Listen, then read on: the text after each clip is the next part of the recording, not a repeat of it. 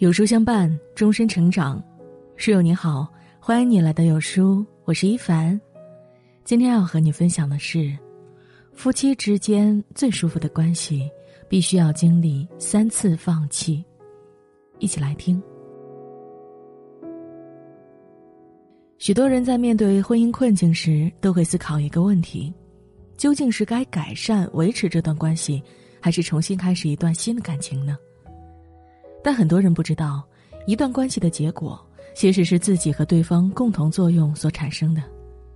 有些时候，如果自己不做出一些改变，即便换了再多的人，也无法改变结局的走向。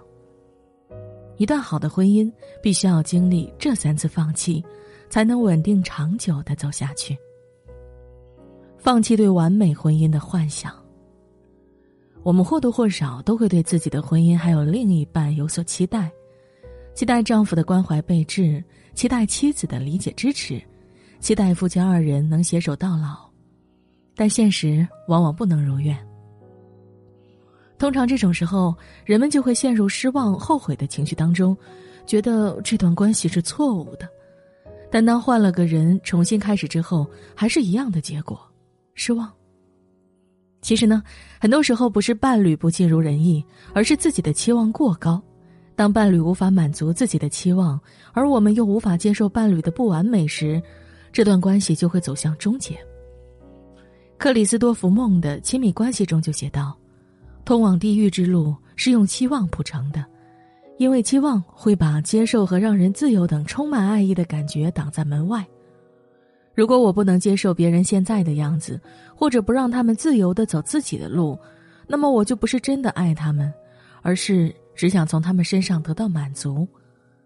在这种期望下建立亲密关系，并不是为了爱，而是为了满足自己的需求。想要婚姻长久，最关键的一点就是保持低期待值和高容忍度。有人会说，自己的伴侣不符合期望，那我们让对方改变不就好了吗？关于这一点啊，克里斯多福在书中分享了一个自己的小故事。他年轻的时候，希望自己的伴侣可以温柔亲切、成熟大方又美丽动人。他苦苦寻找了好久，都没能找到这样一位完美的女性。于是他决定找一个有潜力的人选，并对她加以改造。他让女孩读很多书，想让她博学多才；他让女孩去健身，希望女孩拥有完美的身材。他还试图改变女孩的性格，想让她永远温柔、善解人意。当然，如大家所料，女孩没有变成他想要的样子，这段关系也在争吵中不欢而散。伴侣从来不是为了满足我们的幻想而存在的。如果一个人只是抓着幻想不放，那么他爱的就仅仅是幻想，而不是眼前这个真真实实的人。我明白，从幻想回归现实一定会有不同程度的挫败感，但如果永远保持着高期待，只会亲手将自己的幸福一次又一次的打碎，因为现实就是如此，你永远也找不到完美的伴侣。胡因梦在《生命的不可思议》里曾说：“要想维系一份感情，期望越少越好。若是没有任何期待，便能无条件的爱。”面对伴侣，少说一些“我爱你”，我希望你如何，多告诉自己，你就是如此，我爱你。放弃讨好，做真实的自己。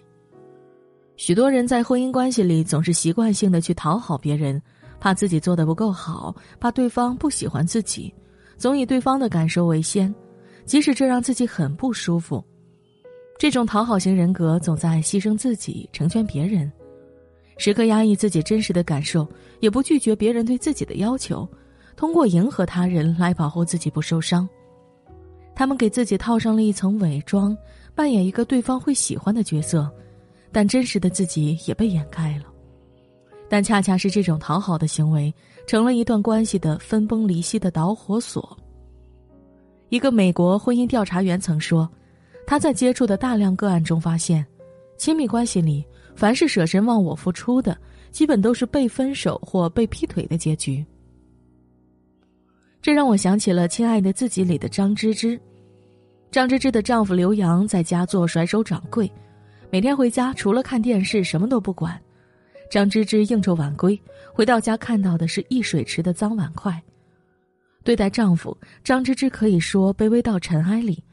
只要刘洋稍有不高兴，她就得低三下四去赔罪，讨他欢心。除此之外，婆婆也不让她省心，每天逼着她喝生男孩的中药，即使她不情愿，但为了这个家，她还是选择忍耐。她为了家庭，为了丈夫，一次又一次的付出。可是最后换来的却是老公的出轨。总是习惯性的讨好，是因为想要得到别人的认可。如果得不到认可，就会非常痛苦，非常没有自信。就像张芝芝，她希望得到丈夫的爱，希望得到家庭的温暖，渐渐的，就习惯于优先满足对方，永远以对方为中心，因为害怕不被认可，害怕在婚姻关系中受伤。但关系是讲究平等的，当你的付出远大于对方的需要，或者对方没有能力回应你的付出时，你们之间的能量就会失衡。所以，无论如何，请记得，如果一段关系是靠附和、靠讨好、靠委曲求全来维系的，那注定无法长久。但无论多爱一个人，都不要把自己弄丢了。毕淑敏曾说过。